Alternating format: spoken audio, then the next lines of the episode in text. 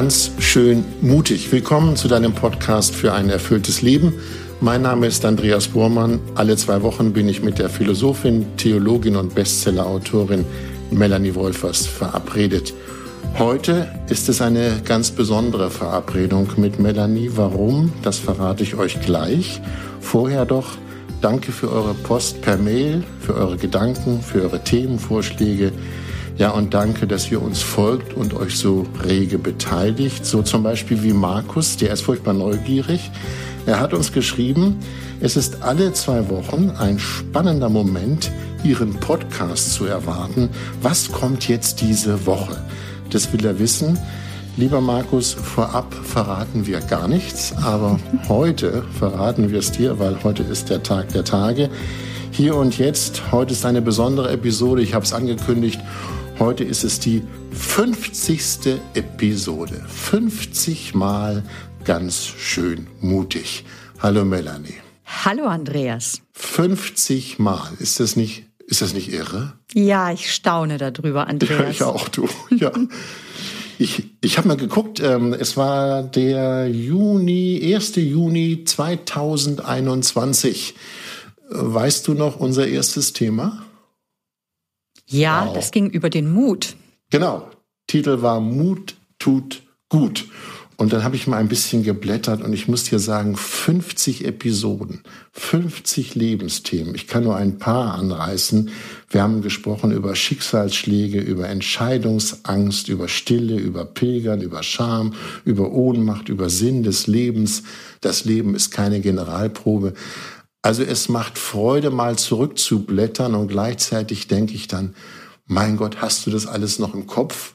Ich muss sagen, nein, das habe ich nicht mehr im Kopf. Ich müsste immer noch mal wieder reinhören. Wie geht's dir? Ja, natürlich nicht. Also man, wir bereiten uns ja auch innerlich und inhaltlich auf die unsere Gespräche vor und mhm. natürlich habe ich nicht alles gleich präsent.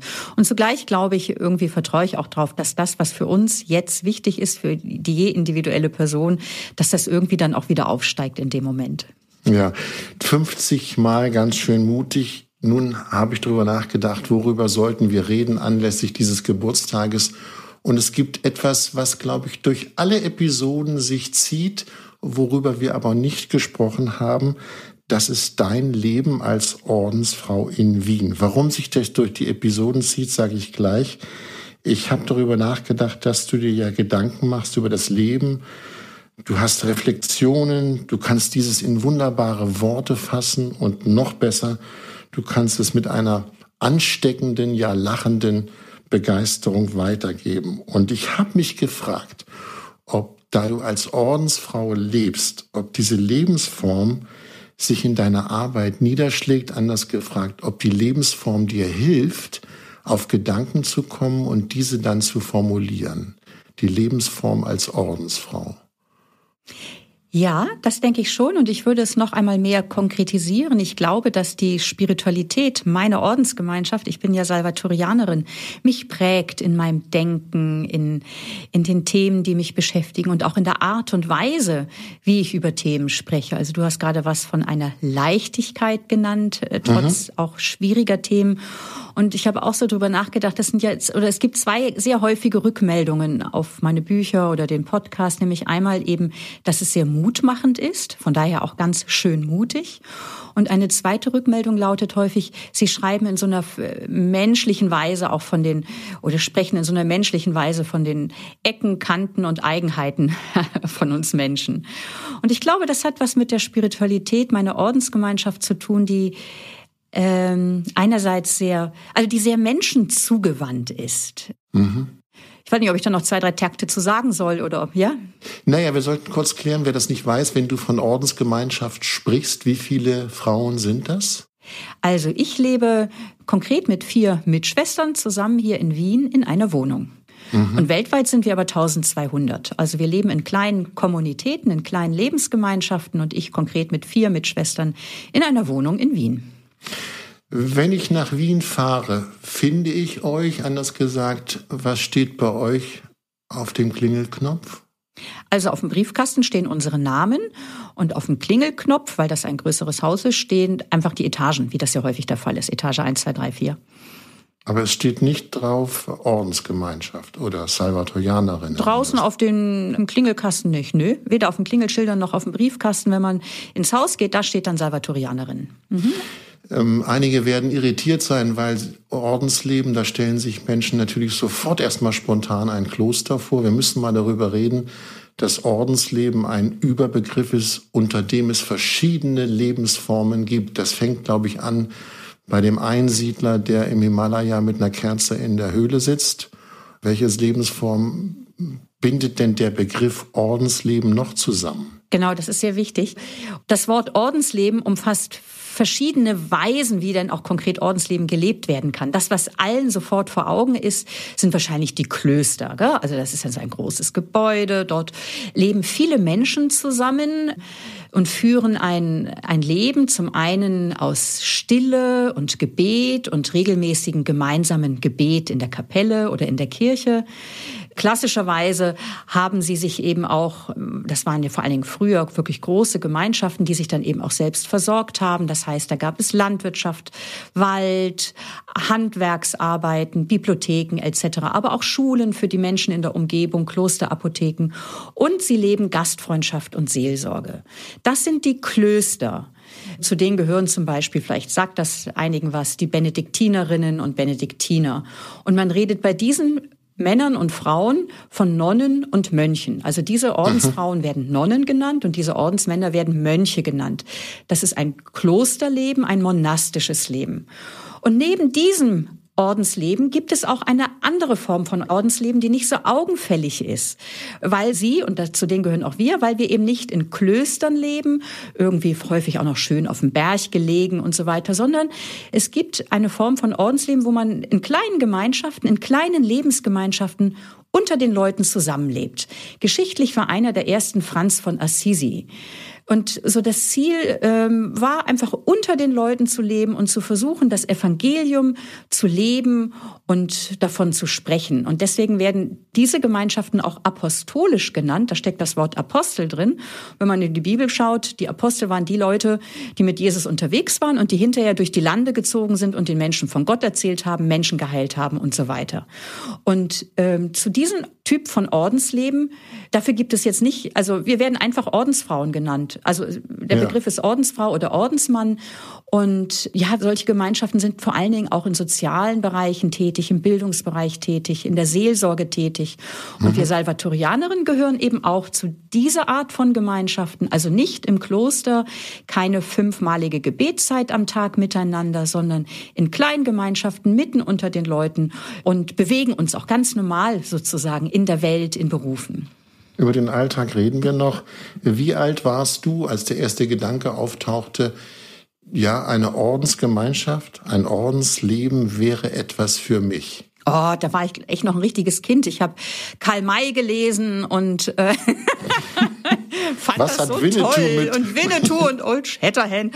Und ich wollte reitende Nonne im Wilden Westen werden. Also ich war da sicher sieben, acht oder neun Jahre alt. Mhm. Genau. Also wir hatten halt als Familie sehr viel Kontakt einfach mit tollen Menschen, die im Orden gelebt haben, Männern und Frauen, die in Afrika waren und so weiter. Und ja, das war irgendwie so ein Kindheits- und Jugendtraum, so im Wilden Westen reitende Nonne, weil reiten tue ich ja auch gerne. Da habe ich ja. irgendwann festgestellt, ja, es gibt so nicht mehr den Wilden Westen. Und das war natürlich auch so eine erste Schwärmerei. Aber trotzdem, was man so in, in Kindheitstagen, wovon man träumt, da stecken ja, glaube ich, auch Sehnsüchte und Werte drin. Naja, du bist du ja äh, von, von Hause aus, wenn ich das so sagen darf, Wissenschaftlerin. Du hast studiert, promoviert und ich weiß, du bist eine feurige Wissenschaftlerin. Du liebst die Wissenschaft. Ja. Warum raus aus der Uni rein in die Ordensgemeinschaft? Also das äh, finde ich eine Frage, die nicht so, die stellt eine Entscheidung auf, die, die ich als solche für mich so nicht bejahen würde. Ich könnte mhm. genauso als Ordensfrau in der Universität lehren. Ja. Ähm, also die Entscheidung fürs Ordensleben heißt nicht eine Entscheidung raus aus der Wissenschaft und die Entscheidung, ich gehe keinen weiteren universitären Weg, bedeutete nicht, ich trete in die Gemeinschaft ein. Das eine ist der Beruf mhm. und das andere ist die Lebensform. Mhm. Vorher, so bei anderen Gemeinschaften, die ich kennengelernt habe, gab es nie diese Resonanz in mir. Das ist für mich eine ernsthafte Alternative, dass ich dort jetzt hingehe und schaue, ob das was für mich ist. Da habe ich immer sehr mhm. schnell gemerkt, nee, das stimmt für mich persönlich so mhm. nicht. Und bei den Salvatorianerinnen habe ich so gemerkt, hoppla, da, da löst es ganz viel positives Echo in mir, Resonanz, Sehnsucht, Stimmigkeit aus. Aber das hat natürlich auch konkrete Konsequenzen dann, nämlich zu gucken, ja. okay, wenn ich das jetzt wirklich ernst nehme, mein inneres Empfinden, ja, ja dann heißt es eben auch weiter zu gucken. Und da bin ich ja auch relativ schnell, habe ich meine Stelle gekündigt und bin dann aufgebrochen zu den Salvatorianerinnen. Und so ein Aufbruch geht halt auch mit Angst einher und Unsicherheit, ist ja klar. Über Angst, Unsicherheit und Ernst nehmen reden wir noch, da kommen wir auf das Gelübde. Aber vorher die Frage, eine Ordensgemeinschaft ist ja keine Wohngemeinschaft. Du sagst, ihr seid fünf Frauen in Wien, lebt in einem Haus, auf der Klingel stehen eure Namen. Äußerlich könnte man denken, es ist eine Wohngemeinschaft. Aber Wohngemeinschaften gründen sich ja auf der Ebene von Freundschaft und Sympathie. Was verbindet euch denn miteinander? Mhm. Es ist völlig richtig. Es ist ein anderer Grund, der uns zusammenführt. Weder Freundschaft und Sympathie noch eine reine Zweckgemeinschaft. Ich habe ja in vielen WGs gewohnt während meines Studiums, mhm. ähm, sondern uns führt zusammen, dass wir alle eine ähnliche Vision für unser Leben haben. Nämlich, ich sage das mal in einem Bild, das mir sehr lieb ist. Wir wollen ein Leben aus der Stille führen und im Einsatz für andere. Und in dem Bild gesprochen, ein Leben, in dem das deutlich wird, ich falte die Hände und ich krempel die Ärmel hoch. Also so, das möchte jede von uns. Also ein Leben führen aus der Beziehung mit Gott, ein Leben aus der Stille und dem Gebet und ein Leben, wo wir ja gemeinsam auch mitarbeiten an einer menschlicheren Welt, an, einem, an einer besseren Welt. Mhm. Nun ist ja der Eintritt in eine Ordensgemeinschaft, in deinem Fall die Salvatorianerin, nun ist das ja nicht zu vergleichen mit dem Eintritt in einen Verein. ja, in der die. Die, Fra die Frage ist, wenn du dich entschlossen hast, du warst da, du hast äh, das Gefühl gehabt, hier gehöre ich irgendwie her, hier gibt's Geborgenheit, die, die ticken so wie ich. Welche Etappen musstest du denn auch zeitlich zurücklegen, bevor du dann tatsächlich Ordensfrau dich nennen durftest? Ich würde gar nicht so sagen, bis ich mich Ordensfrau nennen durfte, sondern bis ich von mir selber gemerkt habe, ja, das Leben als Ordensfrau stimmt für mich und ich von mir als Ordensfrau gesprochen habe.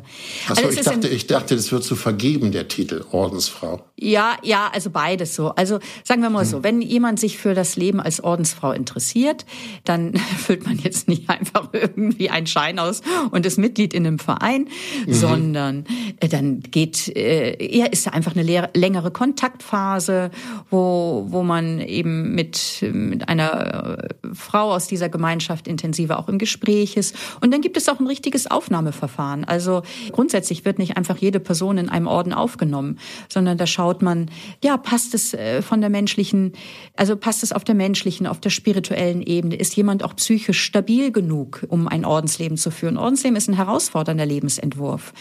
Und das ist so ähnlich, und dann ist das ein längerer Weg. Also ich kann vielleicht kurz von mir sagen, als ich dann eben nach Österreich gezogen gezogen bin, dann läuft, durchläuft man so verschiedene Etappen im Rahmen dieses Hineinfindens in eine Ordensgemeinschaft, wo man auch die Geschichte der Gemeinschaft kennenlernt, sich mit den Inhalten des Ordenslebens beschäftigt, aber vor allem durch das gemeinsam geteilte Leben Stück für Stück mehr ein Gespür dafür bekommt, stimmt das für mich? Und umgekehrt mhm. die Gemeinschaft auch Stück für Stück ein Gespür bekommt, ja, stimmt das? Das ist so ähnlich wie bei der Ehe. Also bei einer Ehe gehören ja auch zwei Personen dazu, die Ja sagen. Es reicht nicht, wenn du sagst, du wirst meine Frau, aber die Frau nicht will.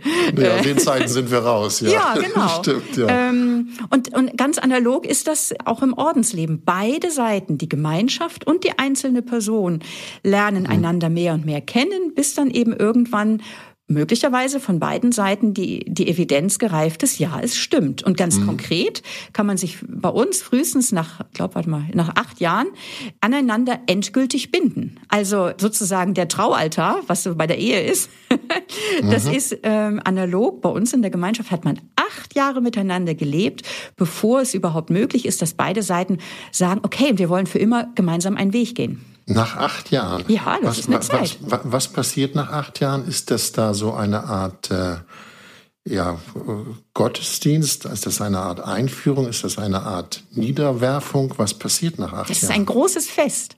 Es mhm. ist doch wunderbar. Also so ähnlich wie bei einer Hochzeit. Es ist doch, es gibt doch eigentlich nichts Schöneres, als wenn zwei Menschen zueinander sagen, ja, und ich möchte mit dir durch mein Leben gehen, durch dick und dünn. Und ähnlich ist das eben auch bei der Profess, so heißt es, wo ich verspreche, ja, ich möchte diesen Lebensweg gehen als Salvatorianerin in dieser Gemeinschaft, in Ausrichtung auf Gott. Und die Gemeinschaft sagt, ja, und wir freuen uns, dass wir gemeinsam diesen Weg gehen und wir sagen Ja dazu. Das ist ein ja. Fest. Ein Fest, wo ein Ja, genau, ein Ja für immer gesprochen wird, in der Hoffnung, dass, dass ich dieses Ja auch für immer leben kann. Du hast vorhin ein Wort gesagt, das klingt noch bei mir nach, nämlich äh, psychisch stabil genug. Was muss ein Mensch mitbringen, damit er stabil genug ist, um in eine Ordensgemeinschaft äh, einzutreten? Ich würde eher sagen, das sind negative Ausschlusskriterien. Also ja. Menschen mit einer stark psychischen Störung, ja. die können wir nicht aufnehmen. Mhm. Ordensleben ist nicht ein, ein Ort, wo im Sinne, ich sag mal so, eines Hospizes oder einer Klinik oder mhm. eines Refugiums, wo Menschen mit einer stark psychischen Störung einen guten Ort finden. Für solche Menschen sind wir da in Einrichtungen. Mhm. Mhm. Aber das Ordensleben selber braucht starke, erwachsene, lebensbejahende Frauen. Liebe Melanie, ich habe heute Morgen auf den Stadtplan von Wien geguckt und habe mir angeschaut, wo bei euch denn so die Einkaufs- und Fußgängerzone ist.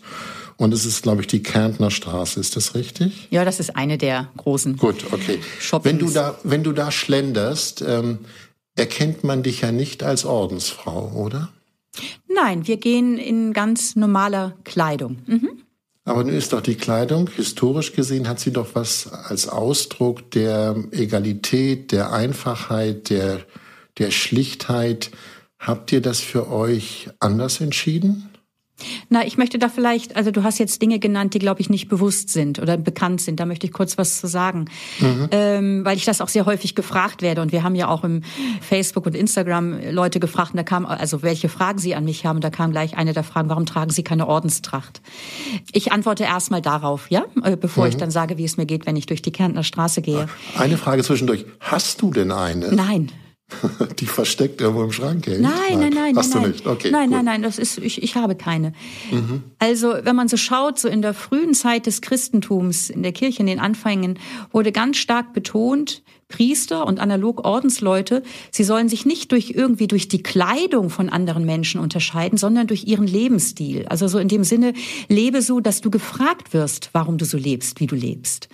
Die Kleidung, die sich dann als Ordenstracht etabliert hat, die hat zwei Hintergründe, nämlich so zum einen, wenn man sich jetzt mal so in die Zeit des Mittelalters versetzt oder der Antike, da treten dann Leute ein aus sehr einfachen Milieus, arme Menschen oder Bauern, Bäuerinnen, aber auch Leute aus dem Adel.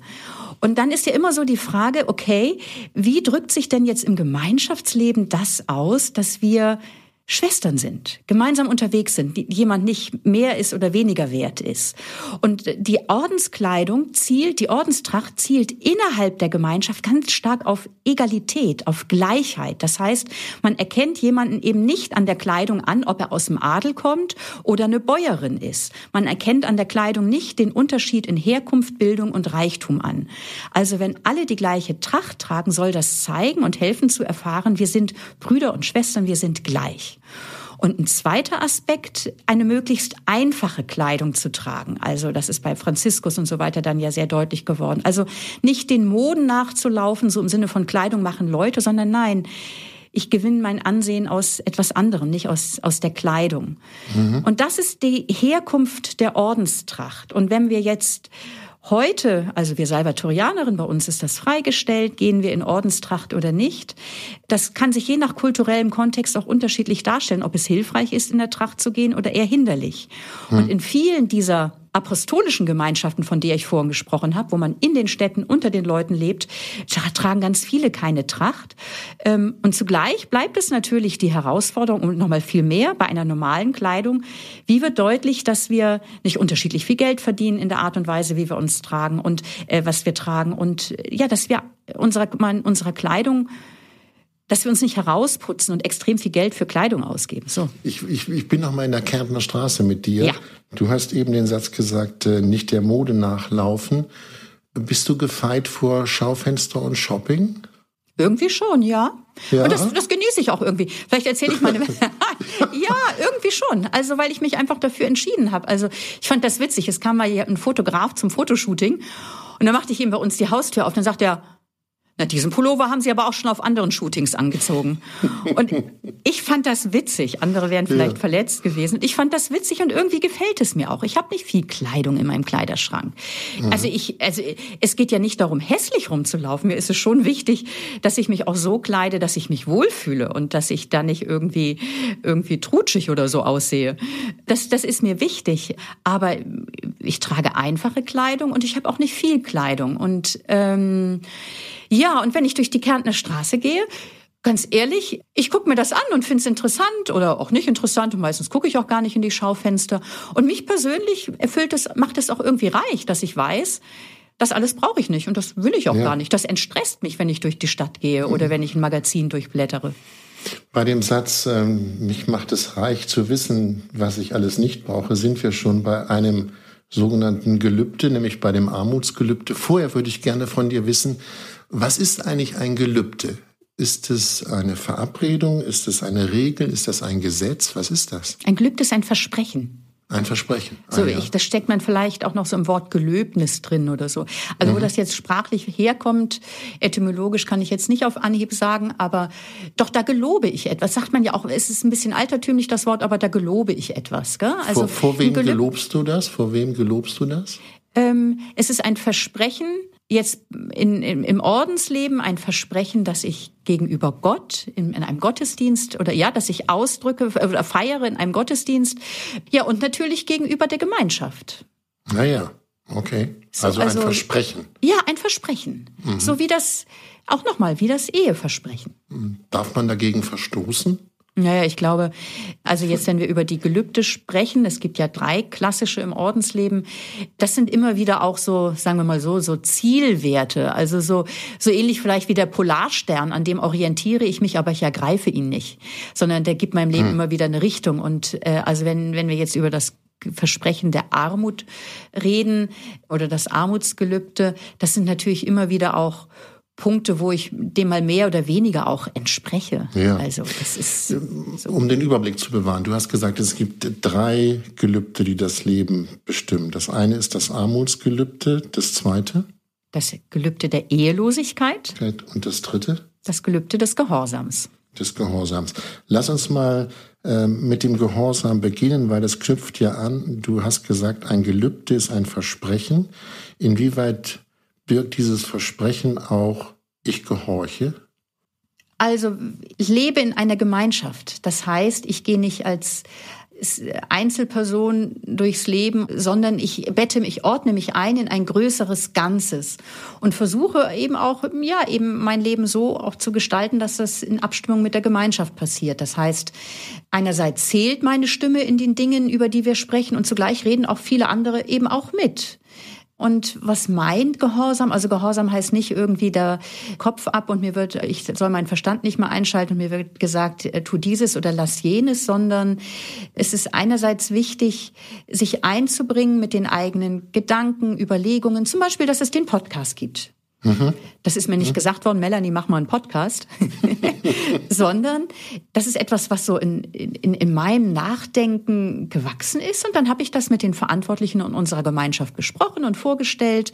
Und haben wir auch gemeinsam abgewogen, passt das auch in, passt ein Podcast oder das Bücherschreiben, passen diese Engagements und das, was uns als Gemeinschaft wichtig ist. Ja. Und dann wurde deutlich, ja, das ist uns als Gemeinschaft wichtig. Und so tue ich es eben auch, dass es diesen Podcast gibt, auch im Namen der Gemeinschaft. Gemeinschaft. Also das heißt, Gehorsam heißt zum einen, die eigene Initiative und Gestaltungsverantwortung mit einzubringen und zugleich eben auch zu hören auf das, was sind Nöte der Zeit, wo sind wir als Gemeinschaft gefordert und was sind Belange der Gemeinschaft, wo ich gefordert bin, auch mich einzubringen. Ist das ein demokratischer Prozess? Also wir haben eine Leitung, die wird für alle drei Jahre gewählt. Also es ist ja sogar, wenn man mit mehr als sieben Leuten zusammenlebt, braucht es irgendwie eine, eine Leitung, sonst gibt es irgendwie das Chaos. Und wir sind jetzt in Österreich 80 Schwestern, weltweit 1200 Schwestern. Und ich rede jetzt mal von der Österreich-Ebene. Ähm, wir haben eine Leitung, die wird alle drei Jahre gewählt. Und ja, Da wählen alle Schwestern die Verantwortlichen. Und das ist ja eigentlich auch toll. Gell? Also wenn man mal schaut, seit den Ursprüngen des Ordenslebens im vierten Jahrhundert wurde die Leitung gewählt, und zwar von allen. Auch hier wird wieder dieses, dieses Grundprinzip der Egalität, der gleichen Würde aller deutlich. Alle, ob vom Adel oder eine Bäuerin, haben die Leitung gewählt. Das heißt, so ein geschichtlicher Ursprung der Demokratie findet sich auch in der Geschichte des Ordenslebens. Wir sprechen über die sogenannten Gelübde. Wir haben das Gehorsamgelübde besprochen. Es gibt ein Gelübde, das nennt sich Armutsgelübde. Als ich das Wort gelesen habe, habe ich gedacht, wie geht das überein in Zeiten von Marktwirtschaft, Werbung, Konsum? Bitte, Leute, kauft doch. Wie geht das überein in eurem Leben? Ja, aber es ist ja doch gerade so eine Hilfestellung, oder? Also, weil von außen viele Trigger kommen, dieses brauchst du, dann bist du glücklich. Und wenn du das erlebt hast und wenn du dir das leisten kannst, dann, äh, dann bist du zufrieden. Und weil in uns selber ja auch ein Streben steckt nach Besitz, nach haben wollen. Das ist einfach eine Grunddynamik von uns Menschen. Und so die Grundfrage ist ja, worum kreist mein Denken? Was beschäftigt mich ganz intensiv? Und natürlich beschäftigt materieller Besitz viele Menschen. Und das ist ja auch wichtig, weil wir für unseren Lebensunterhalt sorgen müssen, Vorsorge fürs Alter. Und das müssen wir Ordensfrauen ja genauso. Aber die Frage ist, wie viel Raum nimmt das Denken über den Besitz und dass ich mich sorge, habe ich genug und dass sich kümmern ein? Martin Luther sagt einmal, woran dein Herz hängt, da ist dein Gott. Woran dein Herz hängt, da ist dein Gott. Und das mhm. Gelübde der Armut möchte helfen, dass ich nicht ungut abhängig bin und mich versklaven lasse davon, dass ich dieses und jenes brauche, dass ich in einer Konsummaschinerie irgendwie auch entmenschlicht werde, sondern das Gelübde der Armut möchte helfen, die Prioritäten stimmig zu setzen. Dass Gott mehr im Zentrum meiner Aufmerksamkeit steht und Gott begegnet mir durch Mitmenschen, durch die Natur. Das heißt, für mich die Prioritäten sind dort stimmig, wo Mitmenschen mehr im Zentrum meiner Aufmerksamkeit stehen. Die Natur, die Stille, das Leben aus dem Empfang, das Leben aus der Beziehung mit Gott. Ja, aber wenn wir über Armutsgelübde reden, kommt die praktische Frage, das hat auch jemand im Netz dich gefragt, mich würde interessieren, wie das finanziell geregelt ist in der Ordensgemeinschaft. Gibt es ein Limit, was man ausgeben darf? Gibt es eine Gemeinschaftskasse? Also wie macht ihr das? Es kommt ja Geld rein, wie man so sagt, weil jede von euch arbeitet. Wie macht ihr das, dass das Armutsgelübde da drüber steht und ihr sagt, nee, das brauchen wir eigentlich alles nicht, wir brauchen nur so und so viel. Mhm. Wie macht ihr das? Also zum Ordensleben gehört Gütergemeinschaft. Also alles, was die einzelnen Ordensfrauen oder Ordensmänner verdienen, geht in eine gemeinsame Kasse. Also mhm. wir haben Besitz, aber wir haben ihn als gemeinschaftlichen Besitz. Mhm. Und also ich sage ja immer gerne, die Ordensleutnanten sind die ältesten Kommunisten. ja, das, was mhm. wir verdienen, geht in eine gemeinsame Kasse. Davon bestreiten wir unseren Lebensunterhalt.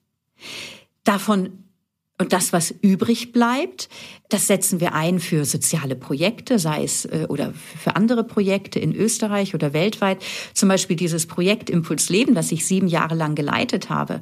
Das war nur möglich. Ich habe da keinen einzigen Cent verdient, sieben Jahre lang. Das war nur möglich, weil meine Gemeinschaft gesagt hat, wir wollen als Gemeinschaft für junge Erwachsene einen Raum schaffen, der ihnen eine Orientierungshilfe bietet und wo sie sich engagieren können. Aufgrund der Gütergemeinschaft sind solche Projekte möglich, wo ich dann einfach sieben Jahre lang gearbeitet habe, ohne auch nur einen Cent für die Arbeit zu sehen. Und das als promovierte Theologin. Ja. Also das Leben in einer Gütergemeinschaft ermöglicht eben auch, und das ist auch ein ganz wichtiger Aspekt des Armutsgelübses, der Aspekt der Solidarität, des Teilens. Okay, und jetzt war deine Frage ja auch noch mal ein bisschen konkreter, ne? Ja, naja, ich tauche in zwei Fragen auf. Die eine ist, ähm, die eine Ordensfrau verdient ganz schön und gut und die andere im Moment nichts. Führt das nicht zu Verstimmungen im Sinne von Neid? Nein. Warum? Das Geld, also ich verdiene Geld und ich muss auch ganz normal meine Steuererklärung machen, weil ich einfach sozusagen Unternehmerin bin äh, äh, oder selbstständig bin. So. Ja, ja. Aber das Geld, das überweise ich dann, was ich verdient habe und was alles dann für die Steuer abgegangen ist, das Geld überweise ich an die Gemeinschaft, also auf der Österreich-Ebene und dann ist gut. Und jemand, die einen anderen Betrag im Jahr verdient, die überweist das oder das geht eh gleich direkt auf die Kasse der, der Salvatorianerin. Also es ist egal, ob jemand die Mindestrente bekommt oder jemand 100.000 Euro im Jahr verdient. Mhm. Alles geht in die gemeinsame Kasse und ähm, man hat nicht persönlich unterschiedlich viel Geld zur Verfügung was je mhm. nach Verdienst, sondern also das eine ist, dass wir unseren gemeinsamen unser gemeinsames Leben von unserem Geld bestreiten. Der Rest geht einfach auch an andere Projekte. Und der Punkt ist, was brauchen wir für uns persönlich? Weil das steckt dann ja auch ganz schnell mit drin, die Frage. Genau, das wäre die Frage. Was ist denn, wenn du jetzt nach Hamburg fahren möchtest und du brauchst ein Bahnticket? Ja, so. das ist ganz klar, dass wir unterschiedlich viel Geld benötigen, allein auch um unsere Familie zu besuchen. Ne? Also eine Mitschwester von mir, deren Mutter lebt in Wien, meine Mutter lebt in Flensburg. Ist mhm. völlig klar, dass ich nicht für 2,20 Euro mit dem Zug nach Flensburg fahre fahren kann. Das heißt, ich brauche einfach Geld, um meine Mutter besuchen zu gehen. Und sind zum Beispiel Beziehungen, Freundschaften, Familie ist ein ganz wichtiger Wert. Und da ist es klar, dass dafür Geld zur Verfügung steht. Also ganz konkret sieht es so aus, dass wir einmal jährlich für uns persönlich überlegen, was glaube ich, dass ich nächstes Jahr benötige zum Beispiel für Reisen zur Familie oder ich brauche keine Ahnung, also jetzt muss ich mir mal wirklich einen neuen ein, ein Jackett kaufen, weil ich so viele öffentliche Auftritte habe und vielleicht ist ein zweites Jackett auch gut und nicht nur eins. Mhm. Und dann rechne ich diese Dinge zusammen und dann sprechen wir in der Gemeinschaft darüber und ja, und dann habe ich das Geld auf meinem Konto und das gebe ich dann aus.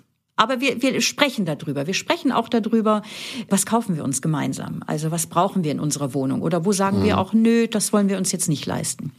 Wir sprechen über die drei Ordensgelübde. Wir haben über Gehorsam gesprochen. Wir haben über das Armutsgelübde gesprochen. Ein wesentliches Gelübde ist auch, ihr nennt es das Ehelosigkeitsgelübde. Ehelosigkeit heißt, es gibt keinen Ehepartner und keinen Partner. Worauf fußt eigentlich, um mal kurz historisch zu werden, dieses Gelübde? Das findet sich, also es findet sich ja zum einen in allen Religionen, da gibt es Mönche oder Nonnen, und im Christentum ähm, gab es eben auch sehr früh Menschen, die gesagt haben, also eben die Einsiedler, von denen du vorhin schon gesprochen hast, und Einsiedlerinnen, die sind, haben gesagt, ich möchte ein Leben führen aus Stille und Gebet und wo ich sozusagen ganz alles auf diese Karte setze, ähm, dass ich mein Leben auf Gott hin ausrichten möchte. Mhm. Und das auch so ausdrücke, dass es eben keinen exklusiven Partner an meiner Seite gebe, gibt keinen Menschen an meiner Seite, mit dem ich durchs Leben gehe, den ich den ersten Platz in meinem Herzen einräume. Also das gibt es schon seit, eigentlich seit dem dritten, vierten Jahrhundert, dass so diese, ich sag mal so, dieses Ergriffensein von diesem göttlichen Geheimnis Menschen motiviert hat, und dem möchte ich mich ganz hingeben, ganz verschreiben, ganz daraus leben. Ich bin noch mal in der Situation, dass du die Salvatorianerin kennengelernt hast. Du hast, glaube ich, gesagt vorhin, oh Gott, wenn es ernst wird, das hat dir auch einen gewissen Schrecken eingejagt. Inwieweit hat dieses Gelübde, das Ehelosigkeitsgelübde dir damals in dem Entscheidungsprozess Angst gemacht? Es hat mir eigentlich nicht so eine große Angst gemacht. Mhm. Also ich, ich kann wirklich so von mir sagen, also es waren andere Punkte, die mich eher beunruhigt haben, aber so dieses, ich habe in mir eine ganz große Sehnsucht gespürt, ja, ein Leben zu führen, das von seinem, von seiner Struktur her auch eine gewisse, ich sag mal so, eine gewisse Leerstelle hat. Ich lasse diesen Platz, diesen ersten Platz in meinem Herzen leer, weil ich diesen Platz diesem göttlichen Geheimnis Gott geben möchte, weil ich darin auch ein ganz tiefes Glück erfahre. Das ist auch so ein bisschen schade in dem Wort Ehelosigkeit. Also ich lebe ja nicht aus dem Verzicht. Ich lebe aus dem Ja zu etwas, was mich erfüllt. Ja. Aus dem Verzicht kann man auf Dauer nicht leben, mhm. ähm, sondern ich lebe aus dem Ja zu dieser Sehnsucht nach Gott und zu diesem, dass ich immer wieder auch in der Stille, im Gebet und in der Begegnung natürlich mit Menschen einen ganz tiefen Frieden und Glück erfahre. Lass mich das mal fragen. Kann ja. es nicht auch jemanden an deiner Seite geben und trotzdem ist noch Platz für Gott? Natürlich. Absolut. Eine ganz wichtige Frage. Und es wäre absolut, ich möchte das völlig unterstreichen. Mhm. Ich würde sogar noch viel radikaler sagen, dort, wo wir Liebe leben, mhm. begegnen wir Gott. Ob das ja. jemand für sich so sagt oder nicht, also das hat immer was damit zu tun, ob jemand religiös auch sein Leben versteht. Aber grundsätzlich dort, wo wir Liebe leben, der Name für Gott in der Bibel ist Liebe. Also von daher geht es grundsätzlich geht es aus aus, aus spiritueller Sicht darum, immer mehr ein liebender Mensch zu werden. immer mehr aus dem Geschenk der Liebe zu leben und immer mehr ein liebender Mensch zu werden. Und mhm. ich habe den Eindruck gehabt beim Eintritt und kann es für mich heute auch so sagen, dass die Weise der, des Ordenslebens mich dahin bringt, mehr ein liebender Mensch zu werden. Mhm. Wenn man mal Menschen hört, die auf ja, die Klöster besuchen oder die Nonnen erleben. Mir selber geht es auch so, dann denke ich, ja, die hat keinen Mann. So, das ist das die erste schlichte Feststellung.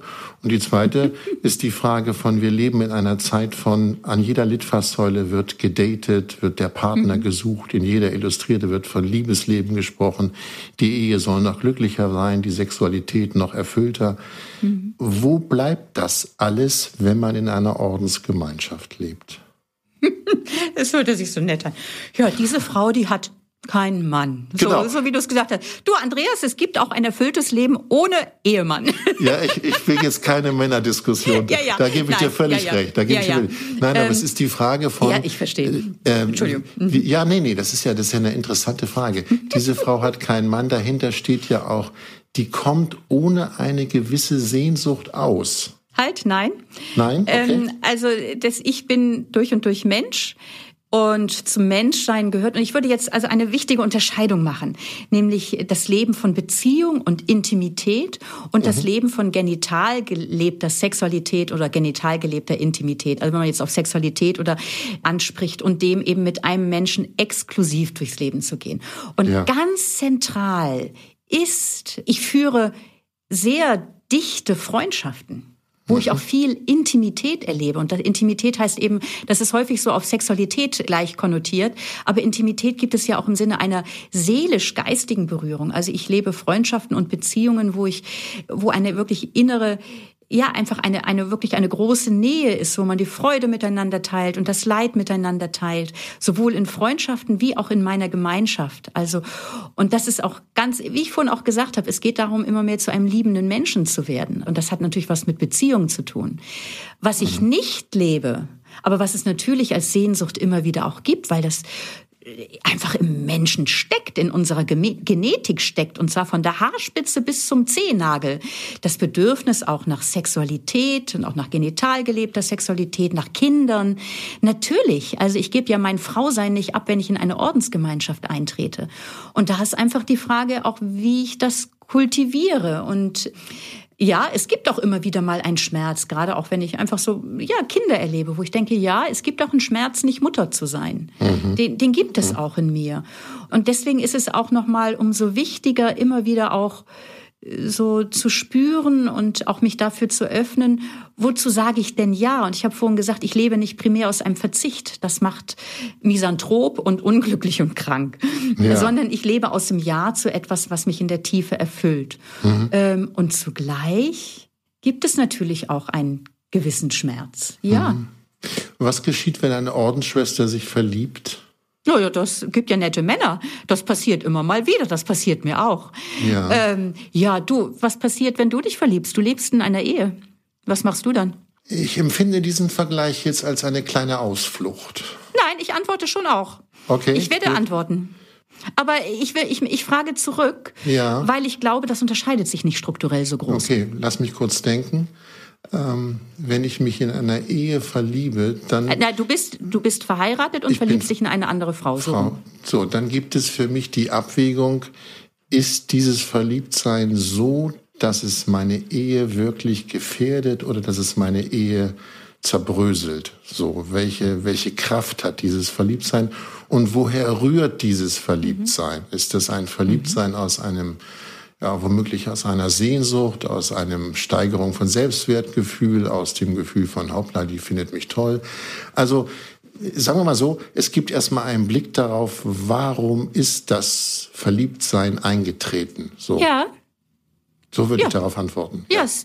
es, äh, äh, ich habe dich da jetzt vielleicht ein bisschen überrascht, aber nee, nee, nee, danke. du hast mich ja, überrascht, aber ich, ja, aber ich, ja gut, ich, komme so in, ich komme so in Gedanken. Ja, okay. Ja, ja und ich finde das eine ganz kluge Frage und natürlich ist das oder die Fragen, die du dir stellst, die stell, sind auch hilfreich, sich als Ordensfrau zu stellen. Wenn ich mich verliebe, so zum einen Also zum einen ist das was sehr Natürliches und ja auch was Schönes, also einfach ansprechbar zu sein für, für Beziehung und für Attraktivität und für, für, ja, für das, was so dann einfach auch so in der Luft ist an Spannung.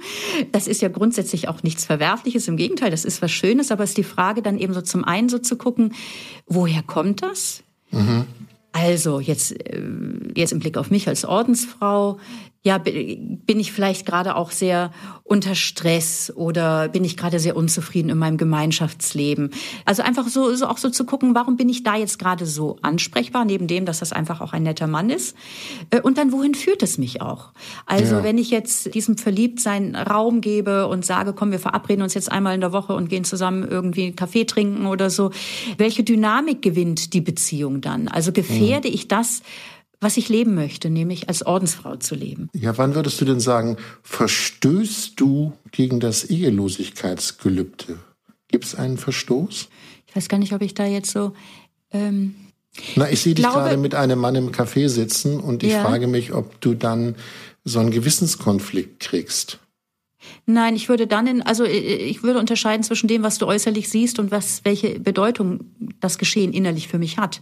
Also okay. ich sitze immer mal ja. wieder mit einem Mann im Café. Wir haben auch schon in Hamburg im Café gesessen, Andreas. wir sehen uns einmal im Jahr. Ja, schon und einmal haben wir schon im ja, Café ja. gesessen. Ja, Na, ich würde das nicht am äußeren Phänomen nein, festmachen, nein, das sondern, ich auch nicht. Nein. Ja, sondern welche Bedeutung hat das innerlich? Und mhm.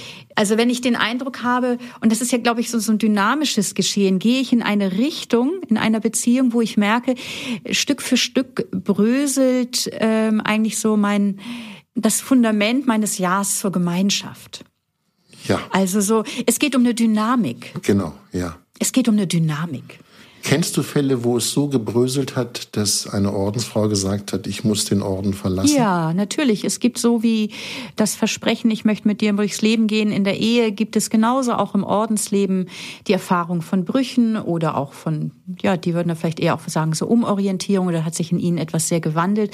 Natürlich treten Menschen auch aus, aus einer Gemeinschaft aus. Mhm. Das gibt es. Und ich kann für mich nur so sagen, ich bin dankbar, Salvatorianerin zu sein und hoffe, dass ich das auch in meinem letzten Atemzug meines Lebens, wann er auch sein wird, sagen kann. Aber ich kann für mich nicht die Hand ins Feuer legen und das kann nie jemand für sich. Mhm. Ich hoffe, dass ich dem, was ich als erfüllend erkannt habe, auch Stück für Stück in meinem Leben auch treu bleiben kann. Zum Schluss, liebe Melanie, wenn du das mal Revue passieren lässt, wie lange bist du jetzt Ordensfrau? Ja, seit 2004. Seit 2004. 19 Jahre. Wenn ich dich frage, was ist der Glücksmoment einer Ordensfrau? Fällt dir dazu ein Wort ein? Die Erfahrung, auf dem richtigen Weg zu sein. Das ist jetzt dieser eine Satz, aber das ist eben was sehr, sehr Individuelles. Also ja, für jemand, also ich ja. glaube, das ist doch der entscheidende Punkt, ja. dass man merkt, was ist von meinem Lebensentwurf her, von meiner Lebensgestaltung her für mich stimmig, dass ich am Abend eines Tages und am Abend des Lebens sagen kann, ja, und im Großen und Ganzen bin ich wirklich dankbar für das, was und wie ich gelebt habe. Mhm. Und ich für mich als Ordensfrau, das, das ist schon das Glücksmoment, dass ich merke, es stimmt, so wie ich unterwegs bin. Aber bevor es soweit ist, produzieren wir noch ein paar Podcast-Episoden, liebe Männer. Du meinst, bevor ich sterbe? Ja, das Genau, bevor, wir bevor das irgendwo, wo auch immer hingeht. Denn ähm, ich erinnere noch mal, das ist die 50. Episode heute und wir haben miteinander über dich mal gesprochen und ich fand es hochinteressant. Ich könnte noch viele, viele weitere Fragen stellen, da will ich mir für später auf, denn wir haben heute richtig überzogen. Mhm. Aber ich finde, zum 50. Geburtstag dürfen wir uns das leisten, oder? Ja. Okay, wunderbar. Was soll ich sagen? Ich freue mich auf die 51. liebe Melanie. Ganz okay. meinerseits, Andreas. Und okay. auch darauf, wenn wir mal wieder Kaffee trinken. Das machen wir, ja. Und dann reden wir, was innerlich passiert. Okay, alles gut. Ach so, eine Frage habe ich noch. Äh, wir nehmen an einem Vormittag auf. Was passiert in der Ordensgemeinschaft heute an einem schlichten Alltag noch? Unser Tag hat begonnen mit einem halbstündigen Morgengebet und einem anschließenden Frühstück. Mhm. Danach sind meine Mitschwestern außer Haus gegangen, weil sie an verschiedenen Orten arbeiten. Mhm. Ich bin die Einzige, die über Tag zu Hause ist, weil eben mein Büro bei uns in der Wohnung ist. Ja. Zu unserem Tagesablauf gehört, dass jede neben den gemeinsamen Gebetszeiten sich eine persönliche Meditation von einer halben Stunde bis Stunde nimmt Und heute Abend treffen wir uns dann und haben Zeit, einfach auszutauschen, was war heute am Tag, was beschäftigt uns ähm, und einfach auch Dinge zu besprechen und schließen dann mit einem gemeinsamen Abendgebet. Also so ganz schlicht sieht unser Tag aus. Und wer kocht? Die, die anderen essen über Tag außer okay. Haus und ich koche mir selber. Mhm, und am Wochenende, ja. ja, weil die sind halt in ihrem Beruf, die sind gar nicht hier zu Hause. Schön der kleine Einblick noch in den Alltag. Melanie, ich wünsche dir einen schönen Tag und freue mich, dich wiederzuhören. Mach es gut. Du auch. Danke, tschüss. Andreas. Ja. Tschüss. Tschüss, tschüss. So, das zur 50. Episode ganz schön mutig. Hinweisen möchte ich noch auf das aktuelle Buch von Melanie Wolfers. Nimm der Ohnmacht ihre Macht, entdecke die Kraft, die in dir wohnt. Nimm der Ohnmacht ihre Macht. Schon der Titel macht neugierig. Wollt ihr keinen Podcast verpassen? Abonniert den Podcast doch einfach in der App eurer Wahl, dann das alles automatisch. Und wie schon zu Beginn gesagt, viele von euch schreiben uns und wir freuen uns auch über Lob, Kritik und über Sternchen. Wir freuen uns auch über Anregungen. Dies alles könnt ihr schreiben an podcast.melaniewolfers.de, also podcast.melaniewolfers.de. Alle Informationen zu Melanie, zu ihren erschienenen Büchern, zum aktuellen Buch findet ihr auf der Website melaniewolfers.de. All die Links und Infos, wenn das jetzt zu so schnell geht, natürlich auch in den Show Notes dieser 50. Episode. So viel für heute. Wir hören uns wieder. 51 kommt, keine Sorge, dann heißt es wieder ganz schön mutig. Bis dahin, macht es gut. Tschüss. Frauenstimmen. Klagen, lachen, klüger werden.